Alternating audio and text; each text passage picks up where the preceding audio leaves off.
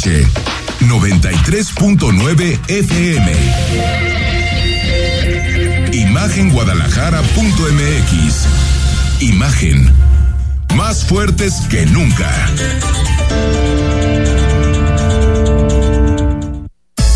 Twitter. Arroba Imagen Radio GDL. Imagen. Más fuertes que nunca. Las ocho en punto de la noche estamos en Imagen Radio hasta las nueve. Análisis, información y opinión al estilo de Imagen Jalisco. WhatsApp 3315 638136. Te regalamos un libro esta semana que es Desde los Zulos. Es un eh, libro escrito por Dalía o Dalia, perdón, de la Cerda. Escríbenos, participa, porque el próximo viernes te decimos quién se lleva el libro de esta semana. Rodrigo de la Rosa, mitad de semana, miércoles, ¿cómo estás? Enrique Miércoles, buenas noches a todos, justo saludarte. Mañana pendientes en Casa Jalisco, ¿eh? ¿Por qué? 11 de la mañana viene la decisión, yo creo, más trascendental para el área metropolitana de Guadalajara. Mañana es el día. Avenida Adolfo López Mateos. Mañana es el día. O sea, el gobernador llega, Llega con una papa caliente. o sea, una semana de vacaciones. Para Allá, después. allá por el viejo continente, Sí. ya regresó a la cruda realidad el, el gobernador. Y pues, a ver qué, con qué nos sorprenden mañana. No va a ser segundo piso, por cierto. Porque pasó el Madrid a semifinales de la Champions, supongo. Ah, bueno, eso. Ah, digo, lo va a Eh, sacar el Manchester City y Pep Guardiola, pero sí. Esa sí es nota, ¿verdad? Que llegue a semifinales, no, no es nota. No, el Madrid, siempre, el Madrid siempre no. llega. Ojalá fuera nota. Ojalá fuera Porque en nota, este es momento sería cierto. más nota que el Barça llegue a las semifinales. ¿Cómo estás, Andrea Padilla? Buenas noches. Muy bien, Enrique, muy feliz. ¿Cómo va la vida? Va bien. ¿Todo en orden? Hemos tenido mejores días, pero nos acabamos de echar un helado, entonces Ah, bueno. cenamos eso, helado. sie- eso siempre felices. ayuda, ¿no? Siempre. Eso siempre ayuda. A ver, Ricardo, ¿cómo estás? Bien, feliz porque Peso Pluma ya es el artista número uno a nivel global en Spotify. Yo creo que hay ¿Ves que siempre hay cosas para alegrarse? Or- orgullo zapopano. No De- sé de- si tapateó, pero zapopano al menos. ¿Es de Zapopan? Es de Zapopan. No sí, manches. el Hassan. A ver, la gente de Zapopan son tapatíos. Es un No, debate, pero yo, yo sí, es tapatío, es tapatío. Pero quiero decir, el, el artista más escuchado en este momento nació en Zapopan. O sea, ¿Del mundo este del mundo, estamos hablando? Del mundo. O sea, Peso Pluma más escuchado que... Que Bad Bunny, Que Bad Bunny. que Taylor Swift, que, la Rosalía. O sea, esto cambia cada semana. Esto cambia cada Hace semana. 15 días nos están hablando de Bad Bunny, de Rosalía, y ahora ya estamos en Peso Pluma, que me suena como a un asunto de box. O sea, a mí se me No, hace que, no ya, cantante. que ya pronto te vo- voy a dejar heredado el, el apellido Chapoy. Con mis queridos Sí, colegas, ¿va? ¿eh? No, ¿Tú bueno, qué? pero es Sí, cultura. se me hace Sí. Que... Sí, sí, sí. No, pues lo de Pati Chapoy también es cultural. Oye, entonces, por supuesto que también. ese chisme, ese ¿Escuchan chisme. más a Peso Pluma que a RBD?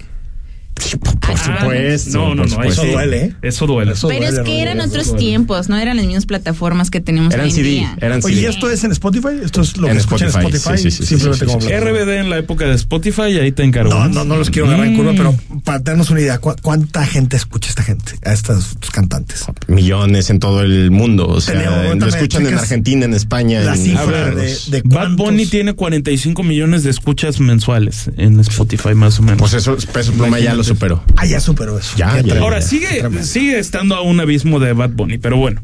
Eh, musicalmente dices. No, bueno, musicalmente y Bad Bunny fueron tres o cuatro años seguidos.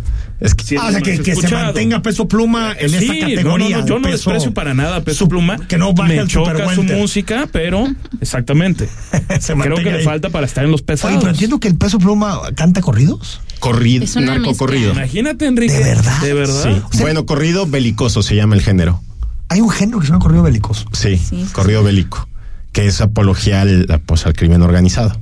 Y neta, la apología al crimen organizado. Este, este cuate hace apología al crimen Pues el organizado. retrato del país, ¿o qué, ¿de qué sí, quieres? no, pero qué- estamos hablando no del país, de- del mundo. ¿De qué se va a escribir Sí, de- pero, en pero México? lo que me de- estás diciendo es que este cuate es el más escuchado del mundo, Sí. no sí, del país. Sí, sí, del mundo. Entonces a la gente mundo. le interesa esto que se canta el crimen organizado en el mundo. Pues O sea, es no que se, se refleja con la realidad de, las, de los suburbios de Europa. O sea, si aquí se escucha, no sé, trap de Francia, de España, que habla de la violencia, de las pandillas, se escucha rap argentino que habla de lo mismo, pues eh, se identifican los jóvenes, digamos, de las periferias. Me parece detestable. Detestable. Es la realidad. No, pero es No, no se explica. A ver, Pero es ¿no? Yo con los números no me voy a pelear, Andrea, pero que eso sea, ¿no? Lo Sí, lo que se escucha en el mundo. Digo, sí es terrible que sea la imagen que estemos dando al exterior, no nos ayuda, pero al final del día, como dice David, es la realidad y creo que al final del día el visibilizar los problemas que existen nunca va a estar de más. Los Tigres del Norte lo hacían. A ver si. Y fueron un fenómeno. Pero no era apología, ¿no? Ah, ¿cómo no? Y ¿Sí era el, apología? el- el jefe de jefe se llama, ¿no? El- sí, Pero todas las No, letras apología. de Peso Pluma hablan de ese tema porque creo que había leído una entrevista que mencionaba que Otras quería hablan ser de como amor. más fluido en a- a experimentar con otros eh, géneros y tal. Entonces no sé si o- sea otras hablan de amor, sí, un poquito más. O sea, como más romanticonas. más romanticonas. ¿Qué tal, Rodrigo? No, pues, pues A ver, adelante. y esto, ya que estamos aquí, eh, lo compartió David Ricardo en nuestro chat, de, donde hacemos la planeación de los programas. Hoy, el, a ver, platícanos, eh, ¿qué, tu cartonista favorito? Sí, bueno, a ver. Que sí es, tampoco estoy diciendo. No, no, no, a mí me gusta, me gusta a mí me parece Cartón que los Calderón. mejores trazos del país. Ideológicamente No, no, a mí estoy muy de eh, acuerdo. Es que yo a eso voy. A mí me parece un gran un gran cartonista con un con mucho bagaje político, Eh, Calderón. Paco Calderón de, Calderón. de, de Reforma. No siempre coincido con sus ideas, por no decir que rara vez coincido con, Ah, ¿de verdad? con sus ideas. Hoy sí me pero sorprendiste, fíjate. no, pero fíjate Enrique que a mí lo que me llama, bueno, a mí los trazos que más me gustan son el del Monero Hernández de la jornada es y me resultan deleznables. mejor Paco Calderón. Me, me resulta ¿Términos deleznable el personaje. No, yo, yo creo que el dibujo, sin ser yo un experto en dibujo, evidentemente, el mejorcito es el, el monero. traer, invitar a, a Hernández. A Cucho, ¿no? A platicar. Sería muy temas. interesante, pero Bueno, pero explícanos qué, qué publicó y qué generó a ver, tanto debate. en las redes. ayer en el diario Reforma se, ¿Fue ayer? se sí, fue ayer. ¿Por qué hoy?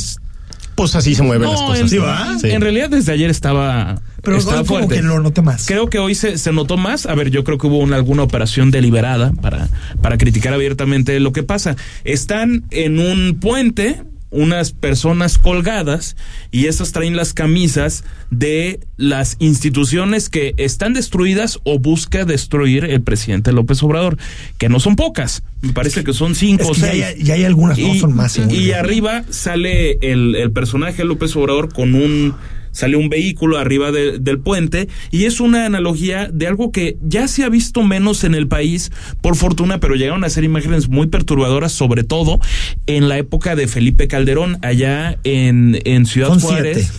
y zonas al- aledañas y esto ha generado muchísima polémica.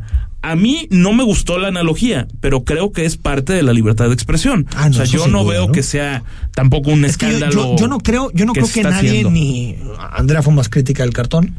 No creo que nadie diga que esto no es libertad de expresión. Sí es libertad de expresión, ¿no? De Sí, no, Andrea? 100%, o sea, coinciden que Otra es- cosa es si es de mal gusto, de buen gusto. Ese Yo creo que sí es de mal ¿no? gusto, ciertamente. No, A y ver. más allá de, yo fui la que comenté que era mal gusto, creo que en hoy en día el, la amplitud de lo que abarca la libertad de expresión hay que saber delimitarlo. Yo decía era mal gusto, ¿por qué? Porque creo que hay muchos temas en la actualidad con los que a veces bromeamos que a veces entre la broma y broma diré, me vuela la verdad esa no es cierto. Este, entre las bromas se normalizan ciertos problemas y cuando los normalizamos dejamos de verlos y dejamos de verlos como problemas y ¿Tú buscar crees que esto soluciones. normaliza? Pues al final del día los- creo que todo. lo- o sea, son. Tal vez salió hasta hoy el tema porque el mexicano promedio dijo, ah, esto es lo que vemos normalmente. O sea, no te perturba tanto. Cuando realmente es una imagen perturbadora. O sea, Ah, no no, estamos viendo las, las caras, claro, pero la analogía que se está haciendo, o sea, es a un hecho que, que no, que no es normal.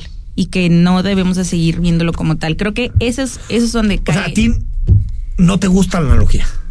no, dije Entre las instituciones que está destazando, porque lo he dicho, lo que está destazando López Obrador, y esto. A mí sí me gusta, pero ahorita lo platicamos, eh, David.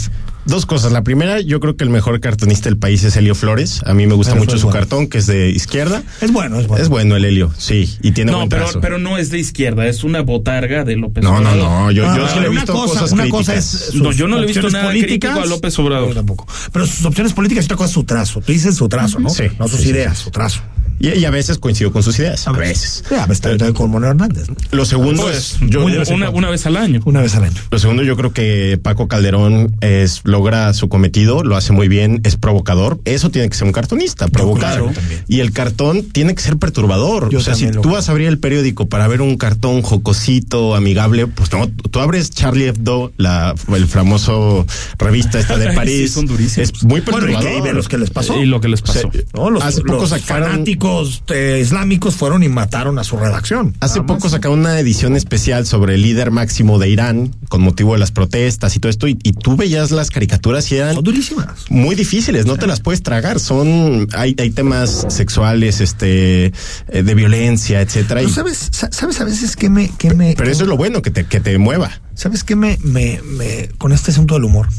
Yo siento que la gente, en muchas ocasiones, pone el límite donde siente que le ofende personalmente.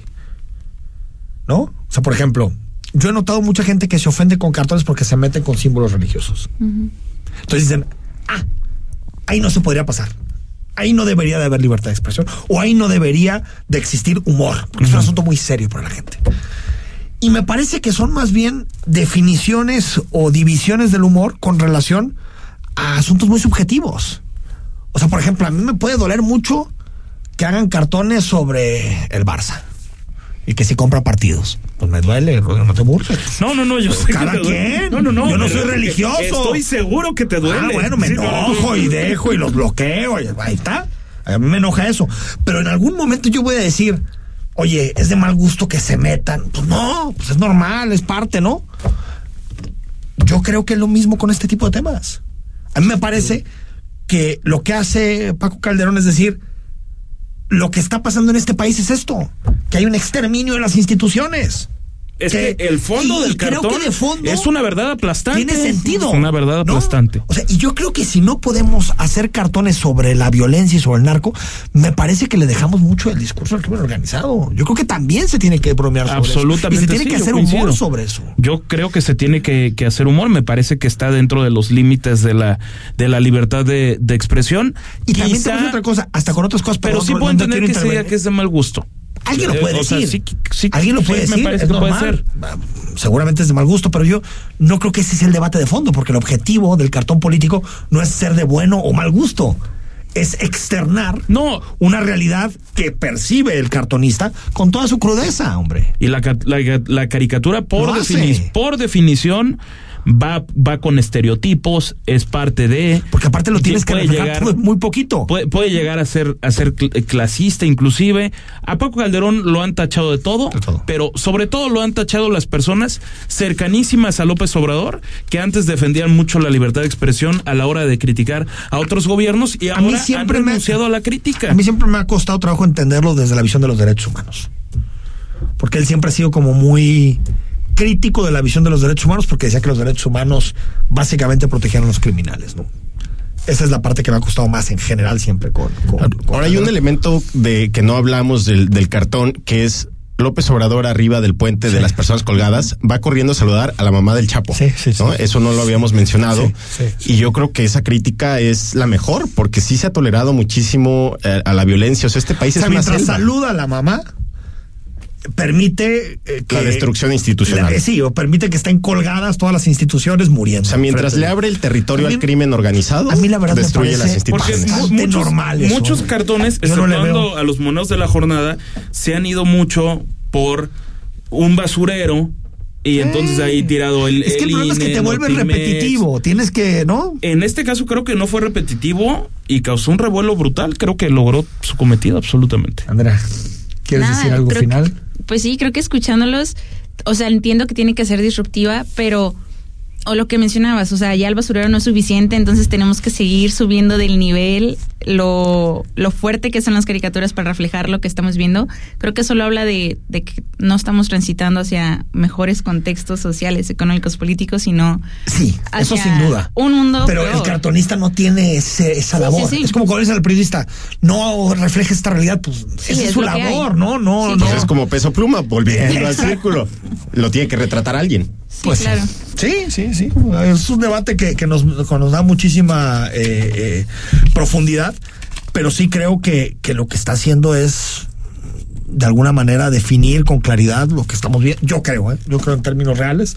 Ahora, si son duros algunos temas, pues no, te- me vino en la cabeza. Otro tema que parece ahorita muy vetado, el género, por ejemplo. No se puede hablar. Él ha hecho cartones muy, muy duros con el asunto este de las mujeres eh, eh, Trans. Sí. Muy duros. Así es. A mí me parecen, los de hoy no me gustan. No me gustan, me parecen ofensivos. pero yo creo que es, es normal que se exprese también de esa manera. Yo creo, ¿eh? Como de la otra también, ¿eh? Que exista la parte más de izquierda, liberal, que pueda decir, oigan, yo hago mofa de la posición conservadora en torno a los trans. O sea, no sé, me parece que la ofensa no debería ser un criterio para determinar qué se vale y qué no se vale en el cartón político. Esa es mi postura. Porque cada quien de lo que se ofende, pues es un asunto muy personal, ¿no? Sí, claro. No, y al final del día, lo que mencionaba al inicio con, con el tema de peso pluma, ¿no? si estamos visibilizando un problema y lo estamos poniendo sobre la mesa en la discusión nosotros y otras personas, creo que pues estamos ganando más que perdiendo. Totalmente. Hay que debatir y nunca callarnos las cosas. Eso es la democracia. Ahora, los límites de esto está bien cañón, ¿eh? Yo de verdad te lo soy sincero. ¿Dónde se pone el límite, Rodrigo? ¿Qué se vale y qué no se vale? Bueno, es que se, se ha hablado siempre que la libertad de expresión, el límite es cuando afectas a alguien más, ¿no? Bueno. Pero ese es el lugar común, o sea, es- entonces yo, yo coincido plenamente contigo. El dilema es una gran pregunta que se tiene que debatir de fondo y que en este momento yo no Es tendría una de idea adecuada de decir, ah, caray, pues cuál es el. Yo siempre he pensado que la libertad de expresión debe ser lo más grande que sea posible. Sin entender Toda, dónde está ese ¿no? límite, pero lo más grande que se pueda. ¿No? Sí, claro. Mejor pasarnos de eso que pasarnos de lo Eh, pero no, no confundamos De nada más, perdón por poner la provocación, a los caricaturistas de, de izquierda con los que hacen propaganda de, no. de, de tiempo completo, ¿no? Porque creo que hoy sí estamos en una. Pero también se vale que Monero. Hernández haga lo que él quiera y alabe. También se Bueno, vale. entonces es el Monero vale. Hernández contra el Monero Hernández de hace 30 años que Bueno, decía, junto a Pero En que- paz descanse, a- a con todo que voy- respeto, Toño Helguera, que, Sí. que la caricatura se podía convertir en un instrumento de propaganda. Sí. Hoy la caricatura es un instrumento de propaganda en el a país. favor y en contra, tal vez. ¿no? Yo creo que más a favor que en contra. Vamos al corte y entramos ahora la información, ¿les parece? Son las 8 de la Qué noche. con provocadores andan hoy, 17 ¿eh? El análisis político. A la voz de Enrique Tucent. En Imagen Jalisco. Regresamos. Yo tramité mi INE en México. Y yo en el extranjero. Mi INE es muy confiable porque tiene elementos que la hacen muy segura y es gratuita. La mía Con también. mi INE puedo votar, identificarme y hacer trámites bancarios en todo México. Con la mía también. Si tienes algún familiar o amistad que viva fuera del país, Recuérdale que la INE del extranjero tiene el mismo valor que la de México y es válida para votar, identificarse o hacer cualquier trámite en territorio mexicano mi INE es mi voz en México. y en el extranjero. Escápate en mayo a Riviera Nayarit y disfruta unas vacaciones con todo incluido en el Hotel Río Jalisco. Desde 2,249 pesos más 10% de descuento extra. Además, los niños solo pagan la mitad de precio. No dejes ir esta oportunidad. Solo durante mayo. Disfruta el Hotel Río Jalisco con el precio más bajo solo en riu.com. Es domingo por la noche. ¿Y no supiste nada del mundo del deporte? No te preocupes. Sintoniza de 8 a 10 de la noche. Imagen Deportiva. Por Imagen Radio.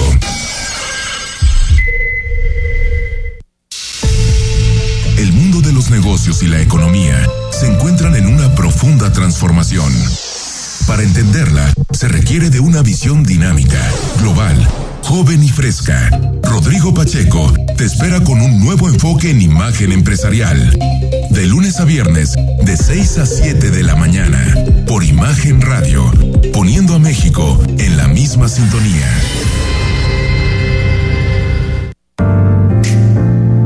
Imagen. Sonido. Sintonía.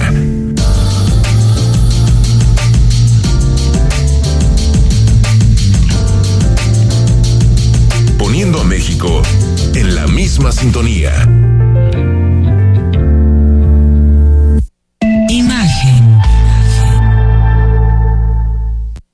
Las voces más importantes del análisis político en Jalisco, en un espacio para comentar, reflexionar y polemizar sobre los temas de tendencia a nivel local, nacional e internacional. Imagen, más fuerte que nunca.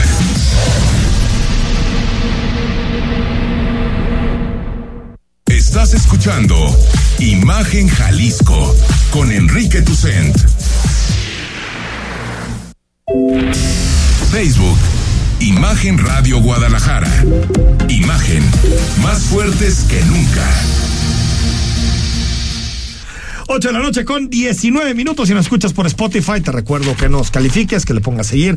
Estamos totalmente en vivo en imagen y a las 9 tenemos el podcast listo para que nos escuches. Bueno, una mañanera difícil para el presidente después de la resolución de la Corte. Pero salió el tema de los viajes del secretario Luis Crescencio Sandoval, el secretario general de la Defensa Nacional.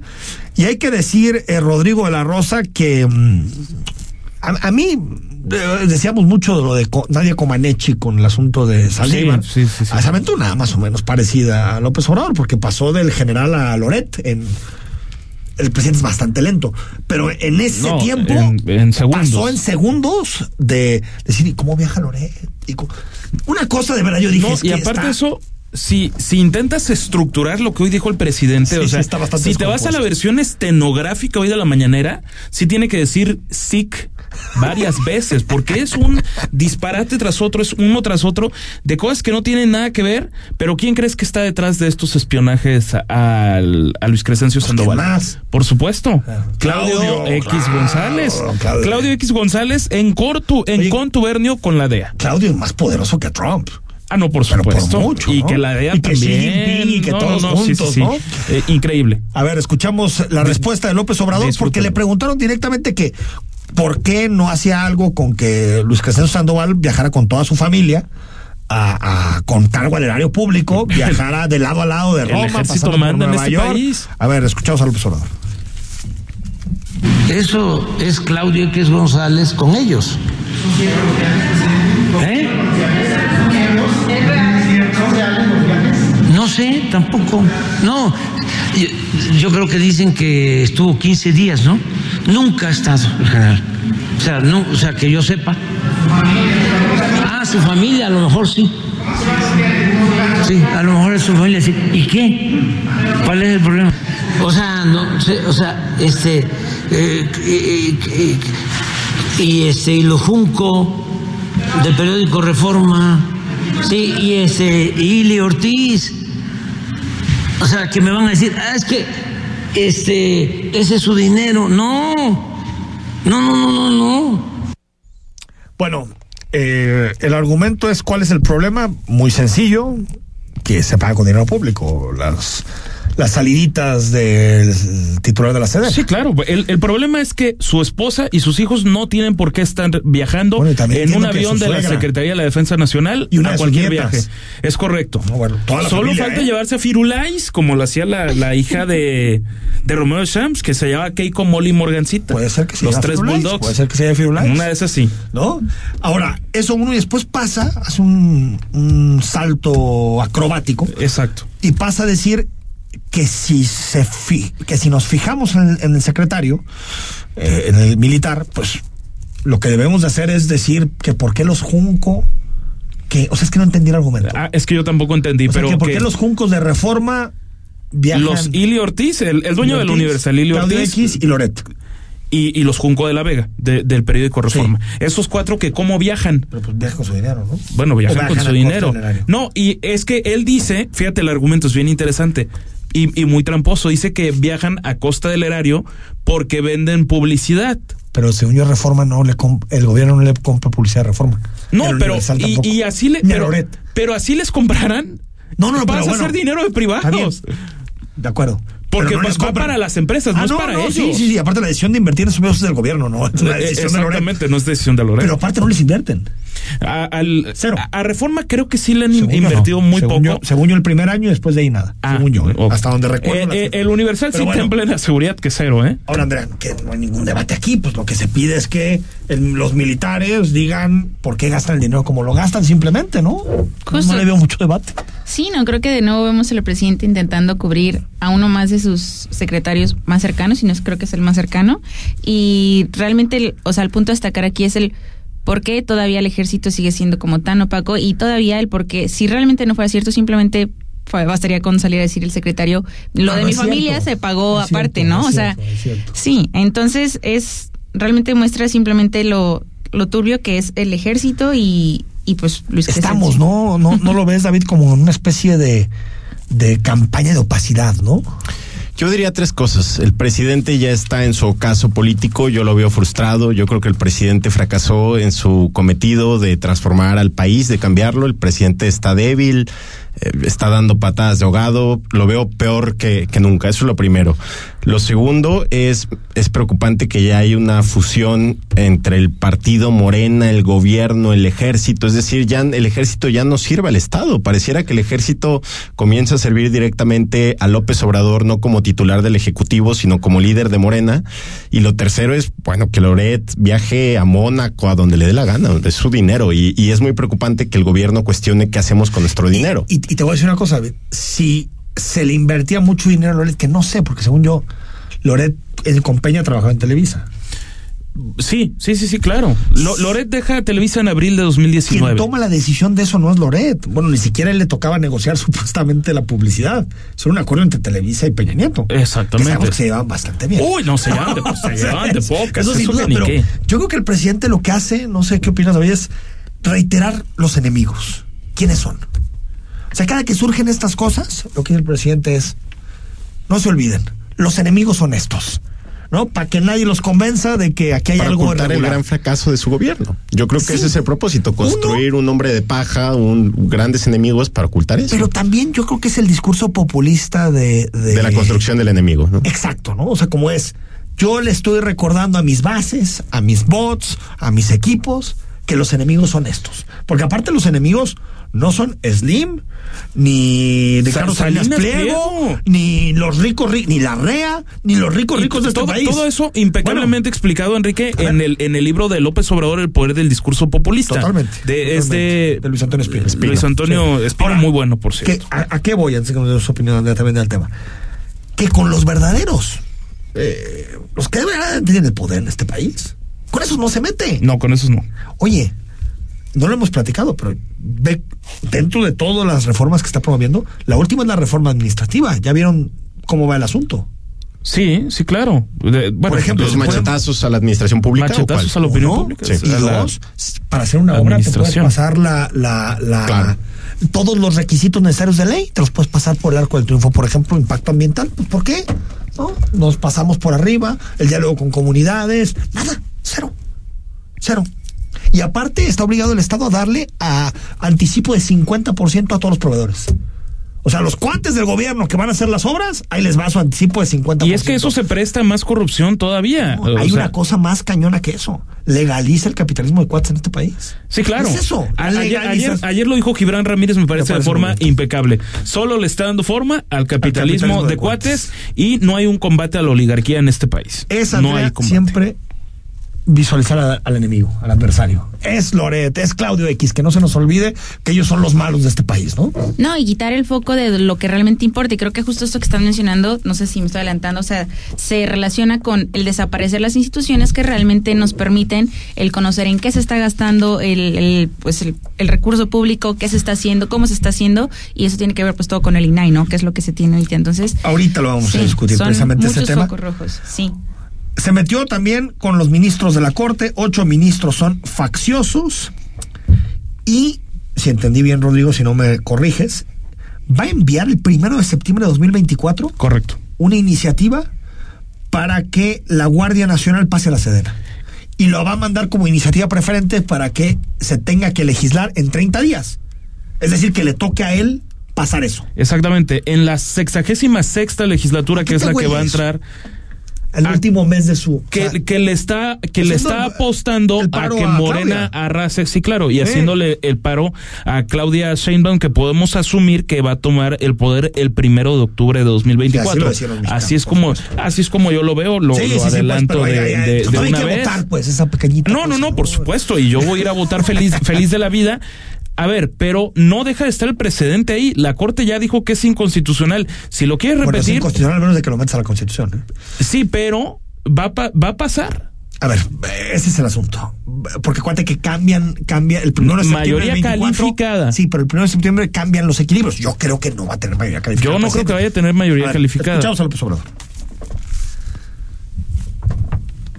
El día primero de septiembre del año próximo presentaré una nueva iniciativa de reforma constitucional para insistir en que la Guardia Nacional dependa de la Secretaría de la Defensa. Los ministros de la Corte, evidentemente, están al servicio de las cúpulas del poder y no de la mayoría del pueblo de México. Los ministros Rodrigo de la Rosa están a favor de las cúpulas del poder.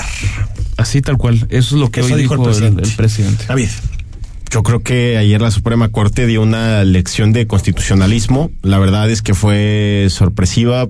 Pudo haber pasado cualquier cosa. Yo temí que eh, protegieran a, a la iniciativa militar de López Obrador, pero pues sorprendió para bien la Corte. Bravo por los ministros. Sigue habiendo constitución y sigue habiendo, mientras haya constitución, sigue habiendo país. Una pena Saldívar, eh, bochornoso, hace mucho. Pero, pecata minuta, ¿no? Al final, ¿Cómo?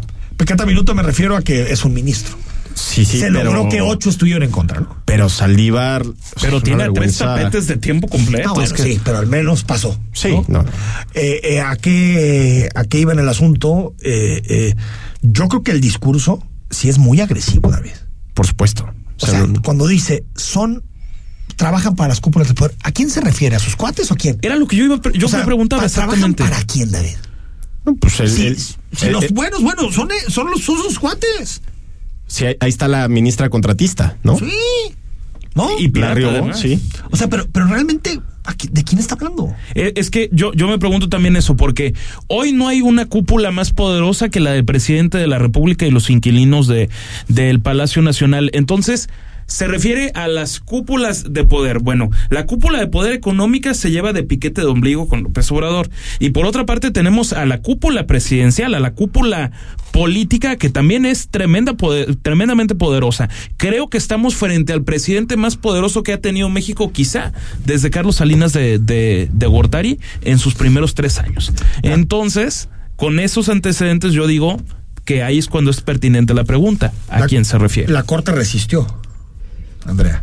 Sí, creo que fue, hasta ahorita creo que fue una decisión, eh, pues de la, pre- bueno, de cómo la presidenta fue guiando la conversación de la corte, creo que eso fue clave, porque creo que hasta ahorita, creo que en su momento lo, lo platicamos en este espacio, el, pues el ejército y, y los militares son los que tienen mayor legitimidad ante los ciudadanos, ¿no? Entonces, si realmente hubiera sido por el tema de respetar tal vez lo que los ciudadanos quieren, no sé qué tanto hubiera movido la aguja en los votos, pero creo que en este año va a ser, hasta que el presidente presente esa iniciativa, va a ser clave el poder como concientizar y socializar este tema con la ciudadanía y por ejemplo este tema de la de la SEDEN no sé qué tanto pegue en la legitimidad de, de estos cuerpos entonces creo que tenemos todavía que hacer una labor importante en, en que la gente esté enterada de esos temas para que sigamos ejerciendo presión ante la corte y que Sí. sí, sí. Sí, es que a ver, allí hay dos elementos que colocas. El primero, la legitimidad del ejército. Yo creo que eso no va a cambiar de la noche a la mañana.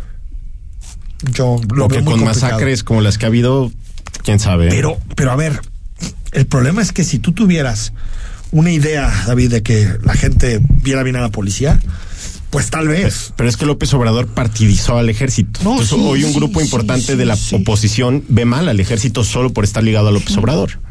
Sí, O sea, partidizas al ejército. Pero a qué voy? A que yo no sé si vaya a cambiar mucho la presión de los mexicanos sobre el ejército. Porque creo que dentro de la cabeza tenemos la idea de que la mano dura del ejército es mejor. Aunque termine en violaciones de derechos humanos, en ejecuciones extrajudiciales, en todo esto.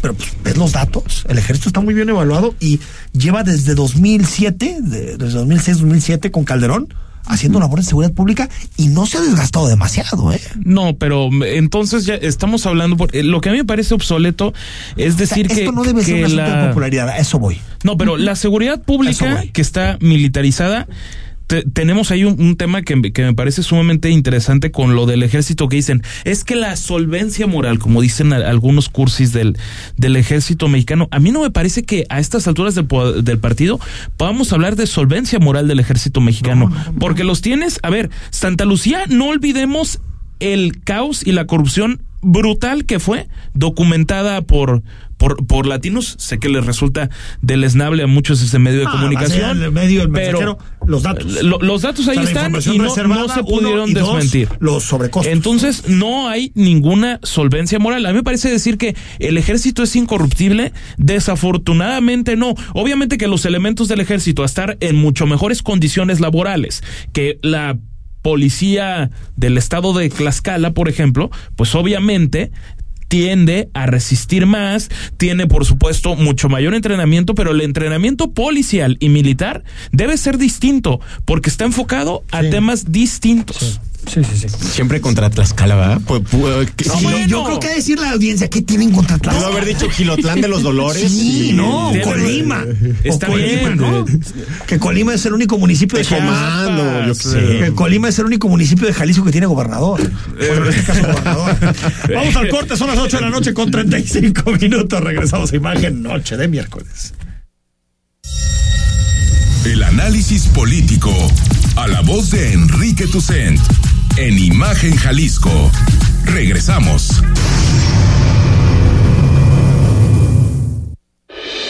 Nuestro propósito es construir nuevos escenarios a través de necesidades especiales, estética, innovación y el diseño sustentable.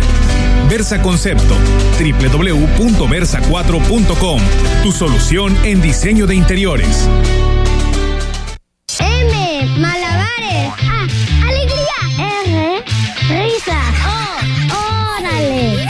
Magia. E, encanto. T, torbellino. A, asombroso. Marometa. ¡El! Tlacomulco, es tuyo. Las noticias en México y el mundo no descansan. Imagen informativa con Patricia Rodríguez Calva. Domingos, 7 de la noche. Imagen Radio, tan grande como la información. Poniendo a México en la misma sintonía. Conocer es tu derecho. Informarte, nuestra obligación. Por eso, ponemos a tu disposición un micrositio para seguir paso a paso el proceso de análisis sobre la constitucionalidad de las reformas político-electorales. Información útil y veraz, En tiempo real, para que generes tu propia opinión. visita supremacorte.gov.mx. Porque proteger la Constitución nos toca a todas y todos. Suprema Corte. Escucha Imagen Jalisco con Enrique Tucent. De 8 a 9 de la noche, 93.9 FM. Imagenguadalajara.mx. Imagen. Más fuertes que nunca.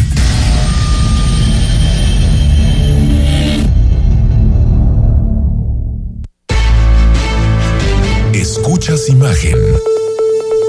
Poniendo a México en la misma sintonía.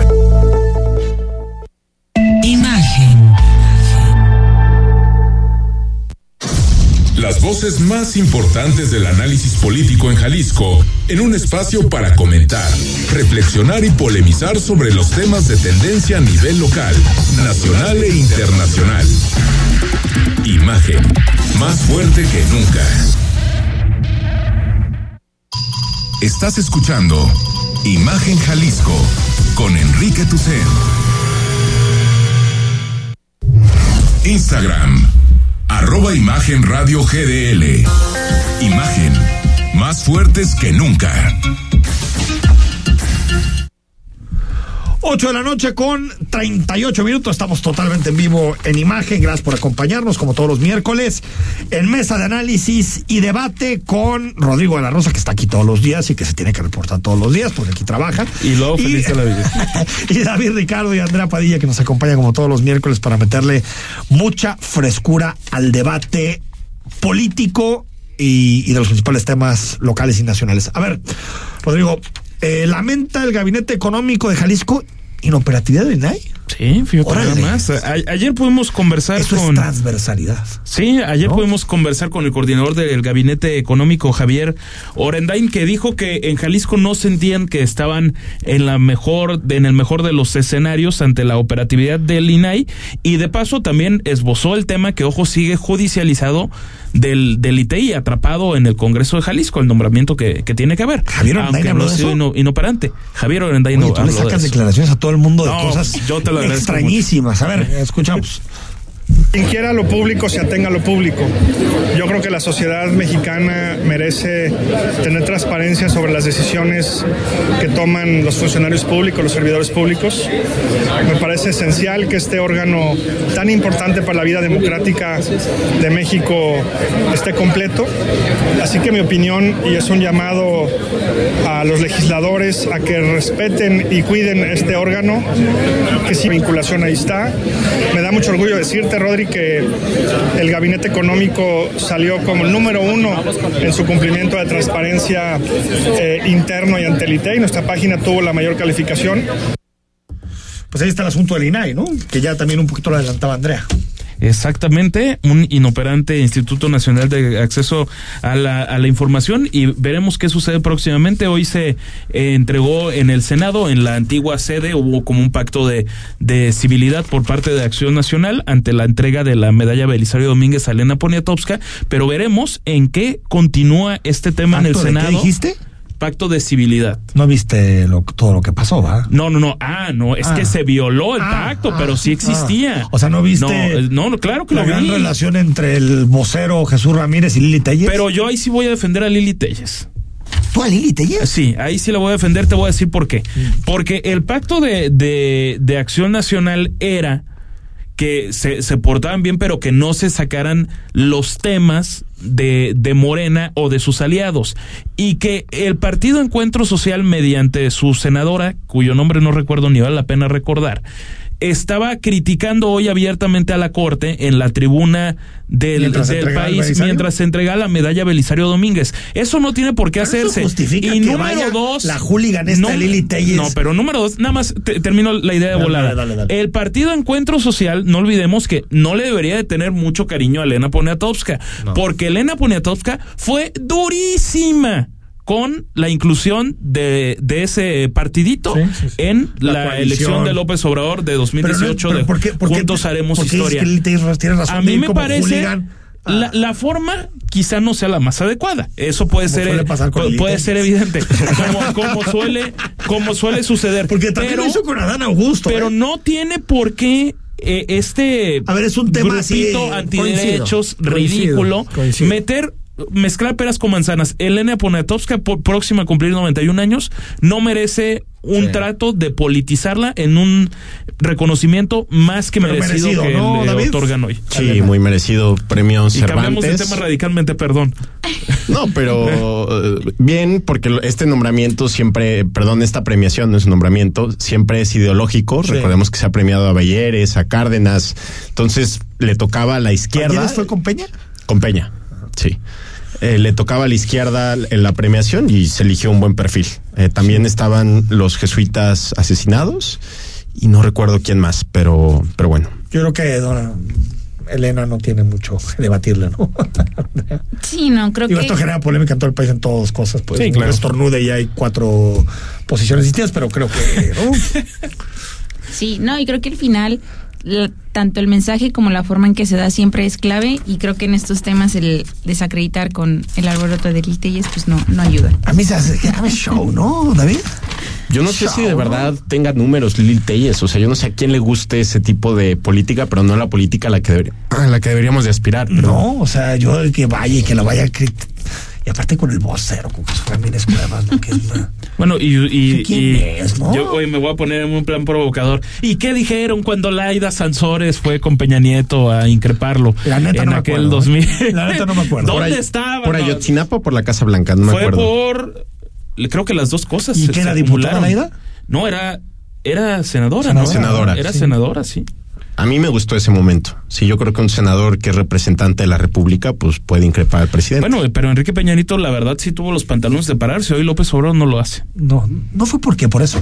Sí, porque, no dice quería que se dañara su investidura. ¿no? Imagínate, imagínate nada más. Que si alguien la va a dañar, va a ser él todos los días. Sí, como si saludara a Nadie la mamá más le va a permitir. no. Eh, él Nadie se- va a él se permitir. esmera en dañar la Nadie va a la permitir. investidura. Bueno, datos sobre la encuesta nacional de seguridad pública que hizo hoy pública el INEGI. Y bueno, creo que más allá de que el dato sigue siendo muy alto, el 62.7% de las y los jaliscienses se sienten inseguros, pues sí hay un descenso, ¿no? Tanto eh, a nivel estatal como también algunos municipios, A ver. ¿no? Zapopan, Guadalajara. A, a Zapopan le fue, le fue requete bien. Como diría. Sí, le, le fue bien porque de- en diciembre de 2002 tenía 62.7% y ahora es 57%. Cayó cinco puntos. Sí, y también en, en Guadalajara, que suele ser siempre más alto, más que, es que, más que alto. Zapopan, por ya sabemos que la zona metropolitana de Guadalajara lo conocemos todos como Guadalajara, es de 81.7 cuando a comparación del primer trimestre de 2021, es decir, hace dos años, es, era de 87.1%. O sea, cayó seis puntos. cayó seis, seis puntos también y ya finalmente están en la en la media nacional y eso es lo que tuvo muy feliz a el coordinador de seguridad del gabinete Ricardo Sánchez Bergüen. ¿Importa este tema de percepción? Sí, yo creo que el gobierno siempre tiene que estar atento a cómo se sienten las los ciudadanos en la gente calle. que no le importa. A mí nunca me ha gustado hacer eso. Que No, pues tienes que gobernar escuchando a la gente, ¿no? Sí. De cómo se siente la gente. A si- mí me interesan más los datos. Sí, es que no sé si realmente, digo, no es por desacreditar la percepción de las personas, pero, o sea, cuando ves después las notas y las estadísticas de seguridad en temas de homicidios, en temas de feminicidios y los desaparecidos, o sea, lo pones en equilibrio, no, para mí no hay congruencia entre estas encuestas de, de percepción y, A y veces los datos se van para arriba y la percepción baja. la, percepción por siempre va a ser más alta, ¿no? Sí, normalmente. sí. Usualmente es Pero por ejemplo, pasó en, lo recordarás tú bien, Rodrigo La Rosa, que tienes una memoria No, muchas gracias. El- fotográfica. elefántica. fotográfica. Por ejemplo, cuando pasó lo de los otates, Sí, cómo no. acá, ¿no? Que estaba el rumor de Se que iban por el entonces la percepción de inseguridad en. Zapopan, pero así, a las nubes. ¿Te Así acuerdas? es. Sí, claro, Fue una semana supuesto. después se hizo el estudio y realmente no habían cambiado mucho los datos, hombre. Nada más que todos estábamos hablando del asunto de los otates. Pero es que fue- ¿Tiene relevancia en materia de seguridad pública? A mí me parece que muy poquito. Pero no olvidemos que esa, sí, lo, lo que pasa con esa balacera es que fue la noticia nacional Sí. y que a eso súmale que una camioneta con entera impunidad tuvo un cadáver, una camioneta pick-up que recorrió muchas calles de, de nuestra, de nuestra bella ciudad. Una no camioneta pick-up salgas con un cadáver no encima. O Pero sea, es que, es parte de. Pero realmente no tiene demasiado peso en la vida de la gente eso. No tiene demasiado peso. O sea, No tiene peso qué. En términos de la seguridad pública que tenemos todos los días. No sobra, ¿no? O sea, no sobra. Yo creo que conocer lo que la ¿a qué gente voy? siente. ¿A qué- Aquí es obvio que si tú te, te pregunto, David, ¿te sientes seguro o te sientes inseguro? Sí, yo me siento seguro. ¿Tú te sientes seguro? Sí, ¿Sí? salgo a pasear a mi perro a las 11 de la noche. Yo, ¿Tú de verdad crees Ah, que no, una ciudad pues, como Guadalajara, el 82% de la gente se siente insegura? No, No, yo creo que creo, es- no creo, pero obviamente si te preguntan, ¿te sientes insegura caminando de noche con cuatro personas atrás de ti? Pues sí, claro, por supuesto, ¿no? No, y de nuevo no A sé ver, qué- pero Andrea, en el caso de la mujer es más complicado, sí. Pues sí, sí, no, no, sí, 100 veces. mucho más. Pero también digo, ¿qué tanto es si te sientes seguro o inseguro porque aprendiste a tomar ciertas medidas y también hablo como mujer o porque las condiciones de seguridad no son las óptimas? Creo que también hemos aprendido a vivir en este contexto. Ahorita estaba pensando, me acuerdo que cuando estábamos en secundaria, David, no recuerdo año era, 2007 yo creo. Hace como dos años. Que había narcobloqueos, este, que cerraban calles Qué y... Ah, Sí, no, no, no, y acabo, acabo yo de darme cuenta así, de la... Y, y tengo Yo ya estaba 28 en el años informado. nada más. Bueno, ¿y? Bueno, Enrique entonces, ya era un periodista consolidado, ¿eh? ya era, desde que nació. Tampoco, tampoco. Bueno, el punto es que era la época de la guerra de Calderón, los narcobloqueos y tal. Y yo recuerdo, crecí así y si alguien me pregunta, yo no me sentí insegura. O sea, era como, pues es lo que pasó. M- Tu mamá te dice, no te salgas de la plaza comercial, cuidado. Pero O sea, menos politizada, pero- ¿no? ¿O No, ya fuera estabas del así de pol- politizado? No, no No, está. está politizado para ser seguro. Sí, seguro. No, pero no, sí. No digo, no, no, yo no. creo que sí. No, yo creo que eso es un sentimiento. No, no, no, depende, también tienes que leer el periódico, o sea. No creo. El punto es que era joven y al final del día paseaban cosas terribles en la ciudad, la seguridad estaba en niveles máximos y yo no me sentí insegura y yo creo que Es muchas que personas no. por eso digo que yo a mí no. Es un tema muy subjetivo. Genera O sea, muchísimo en los medios locales cada que sale.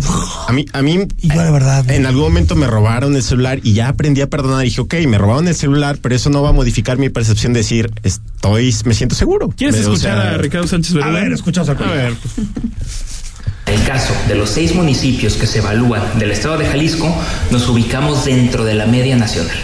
Pero lo más importante es que nos ubicamos con la percepción de inseguridad más baja en lo que va de la actual administración estatal y federal.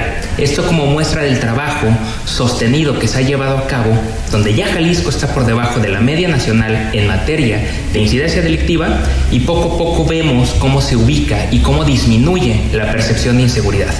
Ese es el resultado del trabajo y esfuerzo de miles de hombres y mujeres que trabajan arduamente por garantizar la paz y la tranquilidad, de la colaboración estrecha entre los tres niveles de gobierno Ahí está la opinión de Ricardo Sánchez. Más allá de eso, yo sigo creyendo que los datos importantes de los gobiernos son los datos objetivos que dan en materia de seguridad. 8 con 49 al corte y rematamos el programa de hoy. El análisis político. A la voz de Enrique Tucent. En Imagen Jalisco. Regresamos. Imagen Radio. Ahora para todo México. Lleva su programación a la televisión abierta. En el canal 3.4 de televisión abierta. Imagen Multicast. La mejor información. Con la mejor tecnología digital de la televisión en vivo y a todo color con los reconocidos comunicadores de Imagen Radio, Imagen Multicast.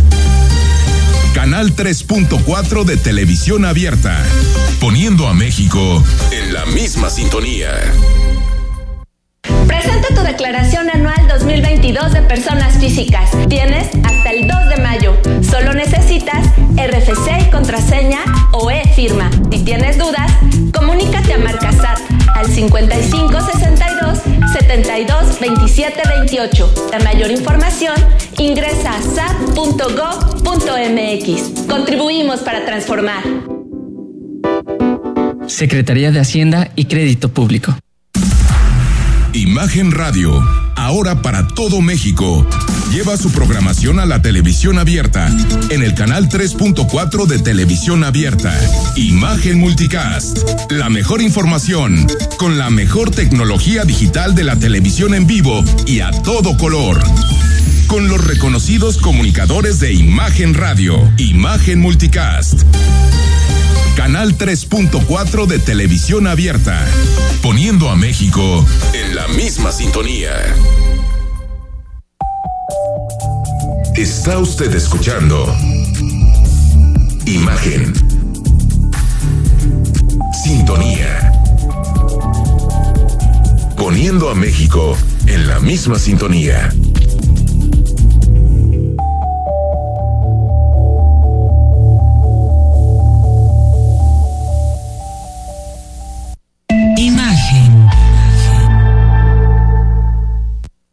Las voces más importantes del análisis político en Jalisco, en un espacio para comentar, reflexionar y polemizar sobre los temas de tendencia a nivel local, nacional e internacional. Imagen, más fuerte que nunca.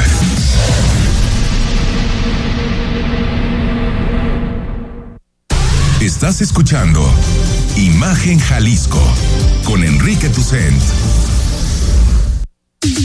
Twitter, arroba Imagen Radio GDL. Imagen, más fuertes que nunca. Son las 8 de la noche con 53 minutos. Gracias por seguir con nosotros. Eh, Luis Miguel, ¿qué, qué? Luis Miguel ya tiene fechas para, para México y todo el mundo en su gira 2023 y esa sí es en nota. Guanatos? En Guanatos estará el 17 de diciembre. ¿Qué te parece, Enrique? Yo Sí, sé pues que eso te tiene ya ve muy boleto, feliz. ¿no? Ciudad de México, A mí nunca me ha 21, gustado, 22 y ¿eh? 24 de noviembre. el hype de Luis Miguel. Es de tu ¿Y culpable o no? Sí, no Es pues que- bueno. No, Aparte que es maravilloso. nació con 25 años. No, no, empieza a los 25. Con 40, nació con 40. Con 40, ya es cuarentón desde que nació. Pero tengo una mejor noticia. A ver, cuéntamelo todo. Ya tienes candidato a la presidencia de la República. No me digas, a ver quién es. La Mona Velasco. ¿Qui- ¿Quién es? ¿Qué? Ah, ¿Es en serio? El güero. El Partido Ah, ya- ya Verde. sé. Manuel Velasco. Destapa a Manuel Velasco. ¿Y quién crees que es el que es la esposa de, de la Mona Velasco? Anaí, integrante ¿Todavía? del grupo RBD. claro. Todo se une. ¡Todo se une! ¡Qué ¿Qué maravilla! relación hay entre Anaí y Luis Miguel? ¿Hay alguna? No, pero No, entre pues, RBD, que ¿no? no. Creo que no. Bueno, pero tiene más fechas RBD que. Luis Miguel. Que Luis Miguel. entonces, Ahí está, ahí está. Oye, pero hay que ser, hay que ser cínico para. Ah, hay que ser cínico. Digo, yo sé que el verde no podemos esperar nada en esta vida, pero Van a subir el costo de su negociación para cual. integrarse. Esta Pero es la- eh, eso no es malo para la, o sea, si llegan ahí divididos, el Partido Verde de cualquier No, forma no no va. van a ir divididos. Manuel Están subiendo el Velasco- costo de la negociación. Manuel Velasco es el que mandó al operador a darle dinero a López Obrador en efectivo. Así es esto de No, bueno, cínico. y Manuel Cuando era Velasco- gobernador de Chiapas, que lo cargaban indígenas a él como eh, explorador europeo blanco. ¿Y re- recuerdas lo- lo que hizo en el Senado? Que le negaron la licencia y cabildeó con Ricardo Monreal para que Sí, se la dieran y sí. entonces hubo una doble votación y finalmente le, le dieron esa licencia para acabar su periodo como gobernador. Es un tipo impresentable. Impresentable. Impresentable. A ver, Jalisco buscará acuerdo para que la edad de las diputaciones locales pase a los 18 Yo años. Tú y yo agrada. en desacuerdo con esto. Tú dices que se mantenga en Yo 21. tengo que se tiene- yo yo estoy a los tiene que 18 mantener en años. 21. Supongo que esto se va a aprobar porque se aprobó a nivel nacional. Eh, que nos Lo, lo propone el siempre liberal José María Martínez, por cierto. propone que pase 18 años. Exactamente. Bueno, estoy de acuerdo con Chava. Andrea.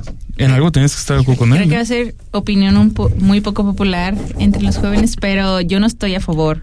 O sea, creo que... Ya somos dos. Si de por sí a los 18 tenemos que elegir carrera y no sabemos qué queremos a veces de la vida, no me incluyo, bueno, no, sí, un ¿Pero poquito. ¿Tú crees que los diputados pero- que tienen 40 y tantos tienen algo de idea? No, pero al menos vida? tienen más experiencia, pero... Robando, ¿no? Sí, no. Andrea, es que yo de verdad. Salió lo chairo en esta mesa. sí, un poquito. Sí, sí, me estoy volviendo muy poquito. Tres No reglas. sé. No traicionar. No. Oye, No creo que los 18 años Pero sea garantía. no, yo tampoco creo, pero tampoco creo que los 40. O sea, es que yo no veo por qué alguien de 18 no puede tener la madurez para estar en un Ah, no, pueden, puede haber, pero pueden ser pocos y al final del día también siento, no generalizo, a esa edad eres muy influenciable por tu entorno y si entran personas de 18 años, pues al final del día eres parte de un grupo político y vas a seguir pues perpetuando las mismas prácticas. o sea, no es Imagínate garantía. Como chamaqueadas, básicamente lo que las chamaqueadas Sí. preciosas que les van a poner. Totalmente de acuerdo. Si, si puedes votar, también tienes el derecho a ser votado. Esto está en Alemania, en Austria, en muchos países del mundo, los más liberales, y hay yo, que ir lo- hacia yo allá. incluso lo decía. Para mí se tiene que votar a partir de los 16 años. De acuerdo, yo estoy de acuerdo. Bueno, pues ya nada más falta que también voten los de siete años, ¿no? Pues- Por los muertos como el PRI. o los muertos, como, como, como les encantaría que Vámonos, sucediera. vámonos. Ya Neto me dice que ya hasta aquí. Andrea, gracias. Gracias, chicos. David, gracias. Gracias. Señor. Será hasta mañana. Mañana, mañana estás convocado, ¿eh? No, pues. Soy Enrique Tucel, mañana a las 9 estamos de. A las 9. No es nuevo horario de verano, pero como ya no hay horario de verano, a las 8 de la noche estamos aquí en imagen. Escucha Imagen Jalisco con Enrique Tucent. De 8 a 9 de la noche. 93.9 FM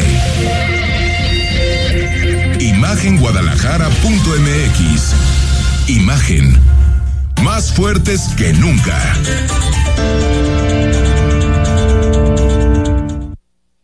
Los nazis crearon las metanfetaminas para convertir a sus soldados en seres incansables y deshumanizados. Bajo su efecto, el ejército nazi inicia la peor guerra de la historia y crea los campos de exterminio. Hoy el cristal se usa para controlar la mente de jóvenes que buscan placer y la de jornaleros y maquiladores que buscan energía para trabajar día y noche. Busca la línea de la vida. 800-911-2000. Para vivir feliz, no necesitas meterte nada. Gobierno de México. Living in Mexico. Sábados y domingos en punto de las 7 de la mañana. Con Ana María Salazar. La información precisa de la semana. Análisis y entrevistas en un formato diferente. Completamente en inglés. Living in Mexico. Saturdays and Sundays at 7 a.m. With Ana María Salazar. Imagen Radio. Poniendo a México en la misma sintonía. Para garantizar el interés superior de niñas, niños y adolescentes y cuidar su sano desarrollo, el Senado de la República aprobó reformas legales para impedir la discriminación en instituciones educativas. Promover sus derechos humanos, propiciar actividades recreativas y culturales y garantizar su acceso a la ciencia, la tecnología y la innovación. Se mejora así la vida y se protege el futuro de las nuevas generaciones. Senado de la República. Sexagésima quinta legislatura. El sábado, 4 de la tarde, escucha lo mejor de ¿Qué tal Fernanda? Con Fernanda Familiar, la periodista de vida, en Imagen Radio.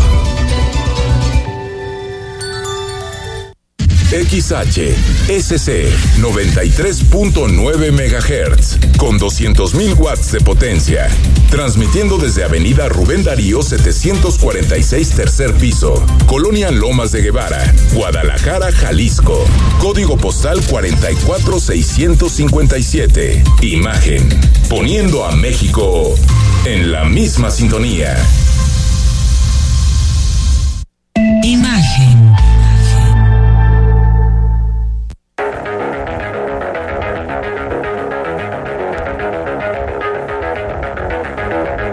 Escuchas imagen. Escuchas Imagen Radio.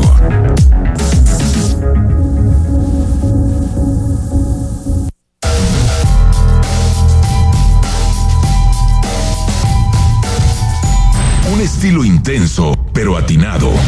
Fuerte pero humano